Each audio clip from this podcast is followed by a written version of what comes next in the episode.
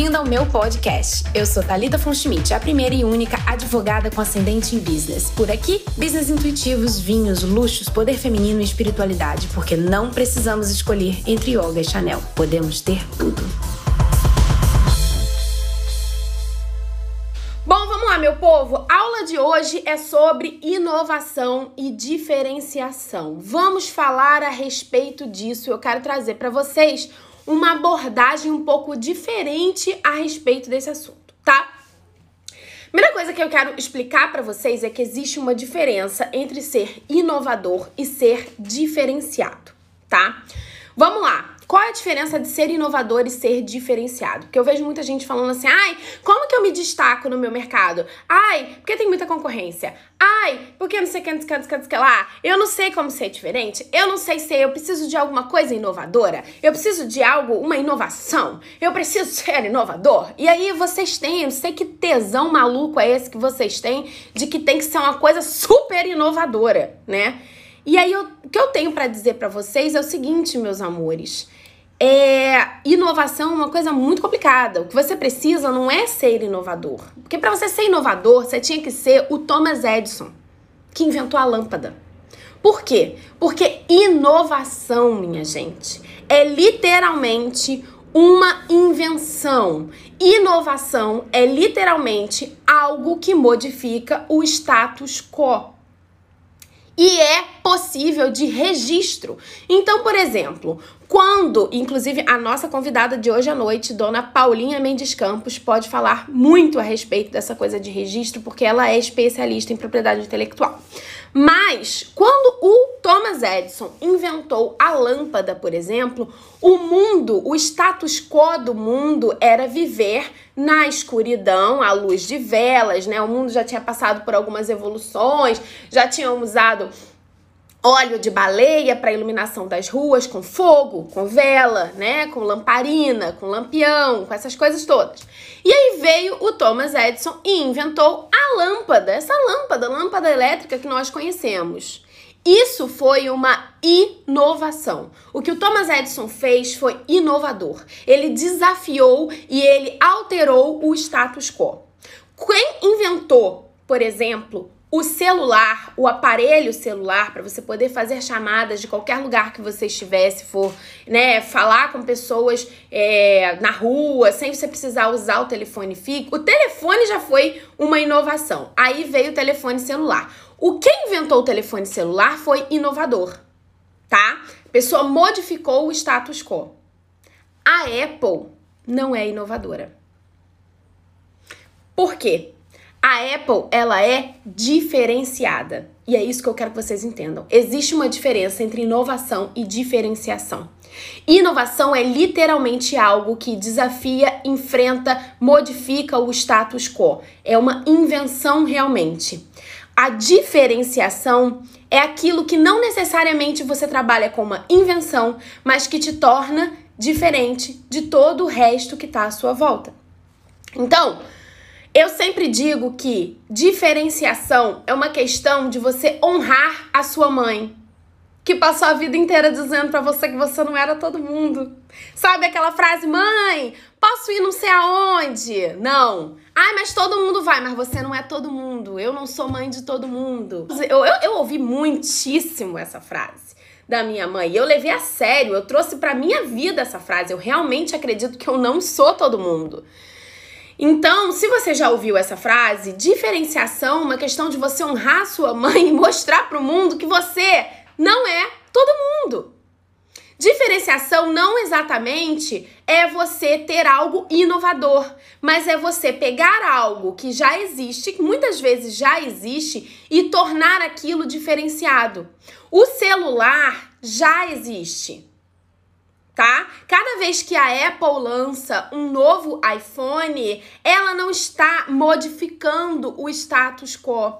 Não é uma invenção, não é uma inovação, é uma diferenciação. O que que torna a Apple diferenciada dos concorrentes? E aí você pode citar uma série de coisas. Você pode dizer que as câmeras da Apple são sempre com tecnologias à frente das demais câmeras. É, o que que torna a Apple diferente? Talvez a questão do, do status e da exclusividade, eles trabalham muito isso, essa questão do, do desejo do consumidor pelo produto deles. É, o atendimento da Apple é algo extremamente diferente, não pela qualidade, tá, gente? Porque qualidade de atendimento não é diferencial. Qualidade de produto, qualidade de atendimento não é diferencial, é obrigação. Se você não tem qualidade de produto, de serviço e de atendimento, você não deveria nem estar no mercado. Porque qualidade não é diferencial. Então, se você vira hoje, pensa no seu negócio, naquilo que você tem, seja qual for o seu serviço ou o seu produto, e eu pergunto para você, qual o seu diferencial? E a primeira coisa que você me responde é que é de muita qualidade, você precisa rever todo o seu negócio. Porque provavelmente você é igual a tudo que já tem. Você não é nem um pouco diferente. E não tá fazendo mais do que a obrigação. Porque ter qualidade é sua obrigação. Se você não tem qualidade de serviço, de produto, de atendimento, enfim, você não devia nem estar tá no mercado. Não devia estar tá no mercado. Porque quem não tem competência não se estabelece. Isso é uma máxima. Isso é um fato. Então, isso não é diferencial. O atendimento da Apple, ele é diferenciado não pela qualidade. Tudo bem que o, o mercado oferece uma qualidade muito inferior a deles de atendimento, mas atender bem o cliente é, é, é, não é um diferencial, é uma obrigação. O atendimento da Apple ele é diferenciado em outras coisas. Ele é diferenciado nos sistemas que eles usam, nos processos que eles usam, no tipo de acompanhamento que eles fazem, na política de trocas, por exemplo, do produto, no tipo de garantias que eles oferecem quando você compra é, o aparelho, que é uma coisa que os outros, os concorrentes, não oferecem. Isso pode ser considerado diferenciação. A qualidade do atendimento, você chegar numa loja e ser bem atendido, você chegar na loja e conseguir resolver o seu problema, isso é o mínimo. Isso é obrigação deles, tá?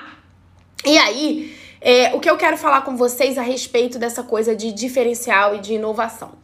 Eu quero fazer aqui com vocês um paralelo, vou fazer uma abordagem pegando a pirâmide de Maslow.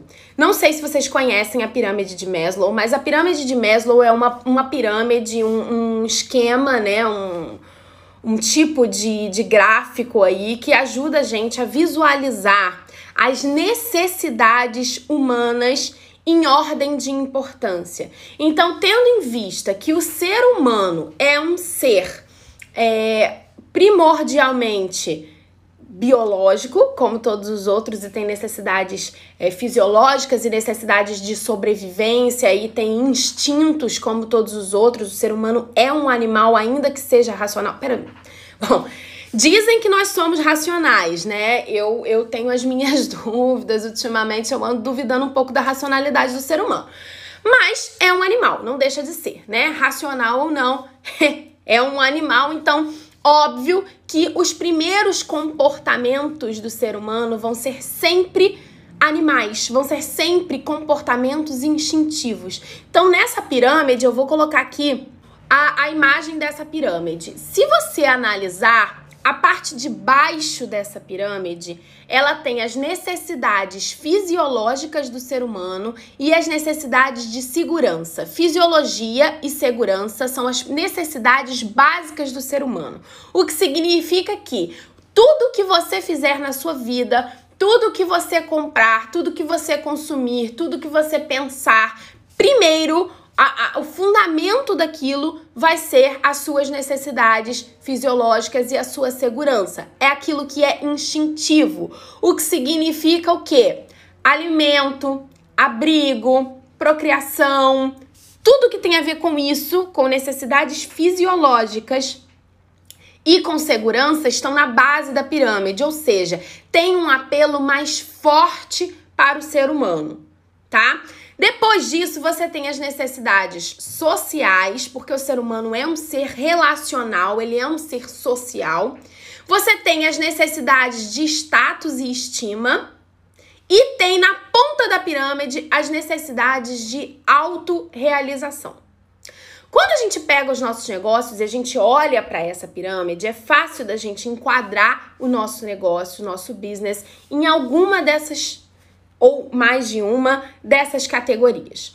Então, o que eu quero dizer para você é o seguinte: se você tem um negócio que você não atua diretamente na base da pirâmide, ou seja, você, o seu produto ou serviço não supre necessidades fisiológicas e necessidades de segurança do ser humano, você está num jogo pela atenção do seu cliente você está jogando na ponta da pirâmide.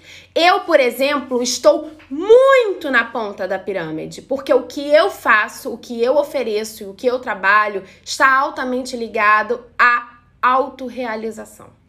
Quando você não está atuando na base da pirâmide, você não é, por exemplo, um fornecedor de alimentos, você não é um fornecedor de segurança, por exemplo coisas do tipo, você está mais para a ponta da pirâmide, isso significa que você está num jogo de disputa de atenção do seu cliente no mercado. Porque a única forma de você vender, de você fechar contratos, de você efetivar no seu negócio é chamar a atenção do seu cliente. E você só chama atenção do seu cliente sendo diferenciado do mercado. Porque se você entra numa sala que tá todo mundo de roupa preta e você também está de roupa preta, você não vai chamar atenção. Tá? Porque as pessoas, elas vão buscar primeiro, primeiro para elas aquilo que está na base da pirâmide. O que está na base das, da pirâmide, as pessoas vão comprar e vão fazer, independente de chamar atenção ou não. Supermercado, por exemplo, eles são todos iguais se vocês pararem para pensar. Eles diferem muito pouco um dos outros. Nem a propaganda deles é muito diferente se você parar para pensar. Sabe por quê? Porque ali é onde está o alimento. Necessidade fisiológica, eles vão vender. As pessoas não vão deixar de comprar deles de jeito nenhum. As pessoas vão sacrificar outras coisas da vida, outras partes do orçamento, outros sonhos. As pessoas vão sacrificar coisas para comprar do fornecedor de comida. Elas vão sacrificar, elas podem não ter várias outras coisas na vida, mas elas não vão deixar de comprar o básico, que é comida. Elas não vão deixar de morar, por exemplo, de gastar dinheiro com moradia. Independente de qual seja o nível social e do que aquela pessoa possa pagar em termos de moradia, ter um teto é uma necessidade de segurança, é uma necessidade básica. Então aquilo a pessoa não vai deixar de comprar, ela não vai deixar de contratar. Agora, se você não tá na base da pirâmide, a pessoa pode muito bem viver sem você. Se a pessoa não contrata a minha mentoria agora, Daqui a três meses ela vai continuar viva e ela vai poder, por exemplo, ir juntando dinheiro para daí a três meses ela contratar. Então eu estou na ponta da pirâmide, como a maioria de vocês também está. E para poder a pessoa comprar de você, para poder a pessoa realmente se interessar pelo que você faz, você tem que chamar a atenção. Porque senão a atenção dela vai ser desviada para outras tantas coisas. Isso é fato. A gente tem que ter consciência da essencialidade do nosso serviço, do nosso produto. O meu produto não é primariamente um serviço essencial. Ele é um serviço que está ligado à realização, autorrealização e status também um pouco. Então eu estou na ponta da pirâmide. Se eu não for diferente e se eu não chamar muita atenção, se eu não entrar na sala onde está todo mundo de roupa preta, vestindo branco com vermelho, eu não vou chamar atenção. E você também não vai. Seu cliente vai comprar de você se ele achar que você é uma, um puta diferencial. Se o que você oferece para ele em termos de valor e de retorno no seu produto, no seu serviço, é um, um, um baita ganho. Porque senão ele não vai comprar de você.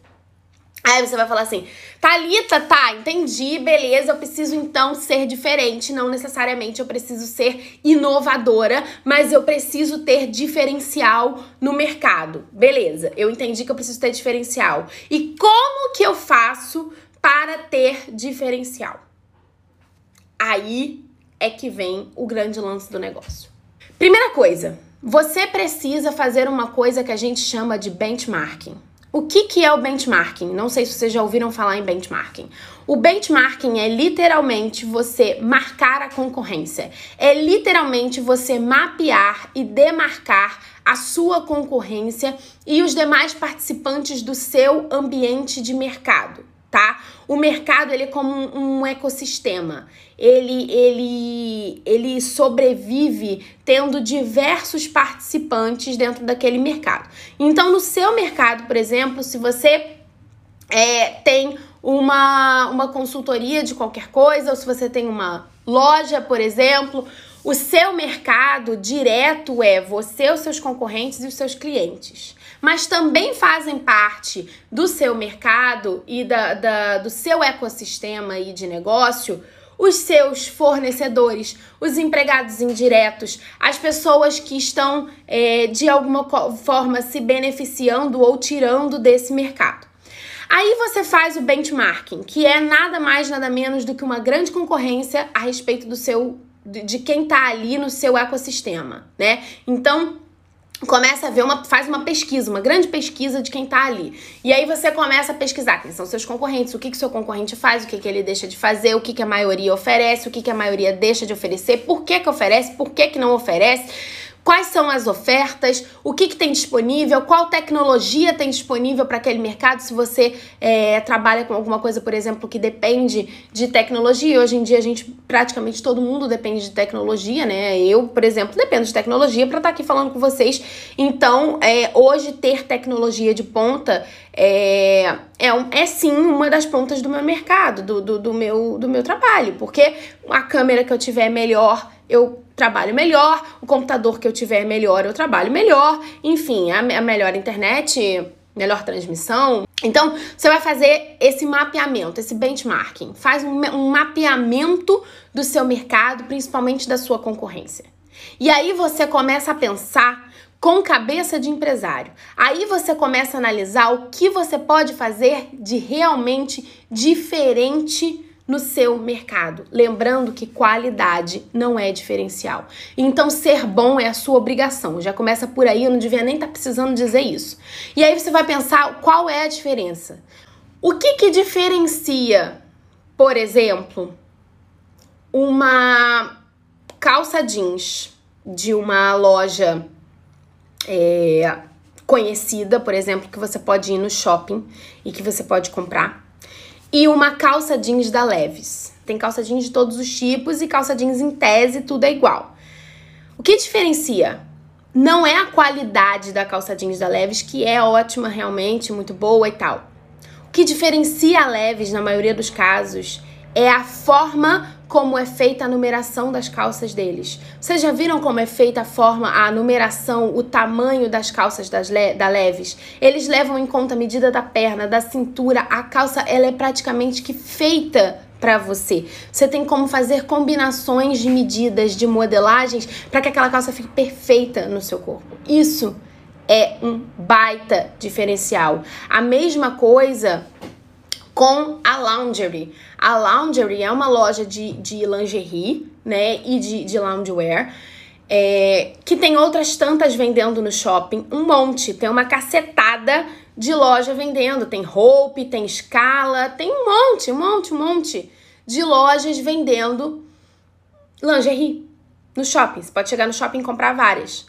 Na Laundry, quando você vai comprar um sutiã, por exemplo, eles vão levar em consideração, vai vir uma, uma, a vendedora vai vir com uma fita métrica e ela vai levar em consideração não só o tamanho do bojo do seu busto, mas também da circunferência das costas e do tamanho da alça. Isso faz com que o produto da lingerie vista muito melhor no corpo da mulher do que os outros. Isso é um diferencial. Isso eles estão fazendo pelo cliente o que nenhuma outra loja está fazendo. Quando eu chego aqui no Instagram, quando eu ofereço over delivery para os meus clientes e quando eu faço a minha divulgação da maneira como eu faço, eu estou sendo diferente da maioria do mercado, da maioria de pessoas que têm mentorias. Porque o que eu ofereço em termos de over delivery para o meu cliente, depois que o meu cliente já comprou, é um puta diferencial. E faz com que ela se venda sozinha? O que realmente te torna diferente do restante do mercado? Vou falar aqui uma coisa, aproveitando que a Cris comentou aqui, a Cristiane Rodrigues. Ela é uma nova mentorada minha e ela começou ontem a sessão dela, as sessões dela de mentoria. E eu quero falar a respeito do negócio da Cris. O que, que torna a Cris diferente de todo o restante do mercado dela? Ela não é somente uma consultora financeira, ela não organiza apenas as finanças das pessoas, como tem um monte aí no mercado que te ensina a organizar suas finanças, que te ensina a fazer planilhas, a controlar os gastos, entrada, saída, né, fluxo de caixa, aquela coisa toda. A Cris não é só contadora e da assistência financeira. A Cris, além de tudo, ela é terapeuta integrativa. Então, ela conseguiu entender que existem muitas crenças e traumas e, enfim, bloqueios energéticos e coisas do tipo que fazem com que as pessoas sabotem as próprias finanças ou que elas fiquem estagnadas no crescimento financeiro ou que elas sempre optem por investimentos que não são os melhores investimentos para elas. O que torna a Cris totalmente diferente do mercado dela é a capacidade de unir terapia integrativa e assistência financeira e assessoria financeira. Não tem ninguém nesse mercado que faz o que ela faz da maneira como ela faz. Então, hoje, se você tem um negócio e você uh, precisa de um de uma diferencial, a minha dica para você é: faça as coisas de um jeito que só você faz. Faça as coisas de um jeito que só você faz. Não tente, por conta até do benchmarking que eu falei para vocês fazerem, não tente se igualar ao mercado. Não tente entrar no padrão. Você não precisa ser o padrão. Lembra do que sua mãe passou a vida inteira dizendo: você não é todo mundo. Não seja todo mundo. Eu não sou todo mundo. Sabe por que, que eu não uso mais lá na minha bio do Instagram mentora de negócios intuitivos? Porque eu não sou todo mundo. E eu comecei a perceber que dentro desse mercado da internet, hoje todo mundo é mentor. Todo mundo dá mentoria. As pessoas dão mentoria de coisas que elas nem sabem como fazer. As pessoas hoje acham que mentoria é um simples uma simples forma de organizar o conhecimento em acompanhamento, em, em reuniões um a um. E aí eu entendi o seguinte: hoje em dia, mentor é o novo coach. Me perdoem os coaches se vocês estão por aqui, me desculpem, mas vocês sabem como o mercado de vocês é mal visto, não vamos fechar os olhos para isso. Não estou dizendo que eu sou contra, não estou dizendo que coach é ruim, não quero que os coaches morram, não tenho ódio por coaching, não é nada disso, tá? O que eu estou dizendo aqui é: hoje em dia todo mundo é mentor. Tem uma coisa, todo mundo é hoje em dia, todo mundo é mentor, todo mundo é social media. Vocês já viram a quantidade de perfis de social media e de mentores que tem neste Instagram? Vocês estão rodando por aí, por esse Instagram nos últimos dias, nos últimos tempos. Vocês têm visto? Todo mundo que perdeu o emprego na pandemia virou o quê? Social media, ou então mentor. Pode olhar. Todo mundo que não sabia o que fazer da vida, que estava perdido, que não, não, se encontrava, virou social media, aprendeu a fazer umas artes no Canva, consumiu aí uns, uns, uns, uns conteúdos por aí ensinando a fazer uma persona. É, sou social media. Agora eu sei fazer persona né? Sei o que é persona, você fazer umas artezinhas no Canva.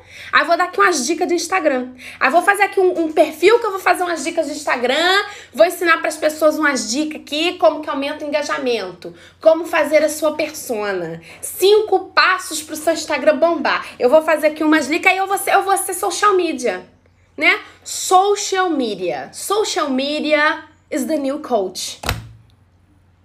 E mentor também. E aí eu decidi o quê? Eu decidi que eu não sou todo mundo. Então, não, eu não sou mentora. Porque se esse é o nível que nós temos no mercado atualmente, e se é assim que o mercado vai passar a ver as, os mentores, eu não quero estar atrelada a isso. Porque eu sou, eu tenho absoluta certeza de, de quanto vale a minha marca. E isso faz parte de você ter uma visão treinada para prever o mercado, as tendências de mercado. Eu garanto para vocês, eu garanto, hoje, dia 3 de novembro de 2020, podem anotar o que eu estou dizendo. Muito em breve teremos memes e vídeos do Porta dos Fundos zoando mentores exatamente do mesmo jeito como tivemos com coaches. Teremos perfis de pessoas falando mal a respeito de mentores, fazendo comunidades no Facebook, perfis no Instagram de pessoas revoltadas unidos contra os mentores, do mesmo jeito que teve com os coaches. Porque eu não sou de fato somente uma mentora, eu não sou só uma acompanhadora, uma tutora dos meus alunos. Eu sou literalmente uma estrategista. E é essa visão estratégica que me torna uma estrategista. É essa capacidade de prever as tendências de mercado que me torna uma estrategista. E que hoje me fazem diferente do restante do meu mercado. Ah, eu tenho mentoria? Tenho! É uma coisa inovadora? Não! já existe há muito tempo e tem um monte de gente fazendo. Mas eu tenho todos os meus diferenciais, incluindo a minha postura pessoal, incluindo a minha postura como profissional frente ao mercado. Porque as pessoas compram hoje, eu tenho absoluta certeza disso, que elas compram a minha postura. Elas compram a minha autoconfiança. As pessoas hoje compram de mim, fecham contratos comigo na mentoria, pagam um ticket alto pelo meu serviço, porque eu tenho autoconfiança suficiente para chegar aqui e dizer essas coisas que eu tô dizendo para vocês, sem o menor medo de parecer soberba. E se alguém achar que é soberba também, foda-se, eu não tô muito preocupada com isso não. Se você quer pensar com cabeça de empresário, você tem que estar é, preparada para prever, prever o futuro do mercado. Você tem que estar preparada para ver a onda, o tsunami se formando antes que ele chegue na costa e você se afogue. Viu que a água do mar está recuando, minha filha? Pelo amor do Senhor, a água do mar tá recuando, já recuou 3 quilômetros e tu continua na costa, minha senhora. Pelo amor de Deus, não faz isso. Sobre, vai mais pro ponto mais alto, enxerga de lá de cima, se refugia num lugar mais seguro. Capacidade de antecipação é algo absolutamente necessário para quem quer empreender. Se você não tem ainda esse olhar, não precisa ficar desesperada também. Você pode desenvolver esse tipo de capacidade, ele é, ela é natural em algumas pessoas, ela é algo inato, mas ela também é algo que pode ser desenvolvido em outras pessoas. Existem casos e casos e casos de pessoas que desenvolvem essas capacidades, como a capacidade de previsão, de, de, de de verificação de futuro, a pessoa desenvolve, não tem problema algum. Se você sente que você ainda não tem essa capacidade, esse olhar estratégico para o mercado em que você está inserido e, e para as coisas que estão à sua volta, não tem problema, você pode começar a desenvolver. E como que você vai desenvolver isso? Primeiro, sai de perto de gente que, que pensa pequeno, né? Que isso aí eu não, preciso, eu não devia nem precisar estar tá falando disso. Se você convive no meio de gente que pensa pequeno e que vê pequeno, que tem uma visão míope das coisas, pessoas que só conseguem pensar a curto e médio prazo, você precisa sair do meio dessas pessoas, caralho. Qual a dificuldade de entender isso, gente? Pelo amor de Deus, eu já falei diversas vezes e vou falar de novo. Pessoas não são insubstituíveis. Elas podem sim ser tiradas da sua vida e não é porque elas estão ali há muito tempo que elas têm que permanecer para sempre, cacete. Porque se fosse assim, ninguém nascia. Porque aí o bebê já tá ali na barriga há tanto tempo, né? Já tá aqui há nove meses, então tem que ficar aqui pra sempre. Qual, qual é a lógica disso, gente? Não faz, não tem sentido. Então, primeiro, sai do meio de gente que pensa pequeno. Se você acha que você tem visão de futuro curta, se você tem uma visão míope, se a sua visão é pequena, se você não tem capacidade de previsão de, de mercado, se você não consegue ter essa visão global do mercado em que você está inserida, sai de perto de quem está perto de você porque isso é típico de quem está mal influenciado. Então cola em quem consegue ter esse tipo de pensamento que você quer ter. Começa a conviver com essas pessoas que pensam de maneira global e com visão ampla da maneira como você quer pensar. Começa a ver, a analisar, vamos ativar esse pensamento crítico de analisar, caramba, fulana pensa dessa forma, fulana viu tal coisa, como é que ela previu isso? Qual foi o raciocínio que estava por trás? Espera aí, deixa eu, deixa eu entender qual é a, a, a linha de raciocínio que essa pessoa tem. E aí você começa a desenvolver isso. Informação também, gente. Não para de estudar, não para de aprender, não para de consumir, não para. Porque senão você tá fadada a ficar para sempre com essa visão pequena. E aí não tem quem sobreviva no mercado. Empresário que tem visão curta, que não consegue planejar a longo prazo, não sobrevive no mercado. Você tem que literalmente pegar a visão macro da coisa e trazer para o micro todos os dias. Você vive aqui no micro, você vive aqui no presente, mas sempre com o olho no futuro. O empresário, ele é, por natureza, um, um, um vesgo. Porque um olho dele olha para o futuro e o outro olha aqui no presente. Ele, ele tá o tempo inteiro com um olho no peixe e outro no gato. Fim da parte 1. Como foguete não tem ré, vai lá ouvir a parte 2, Judite.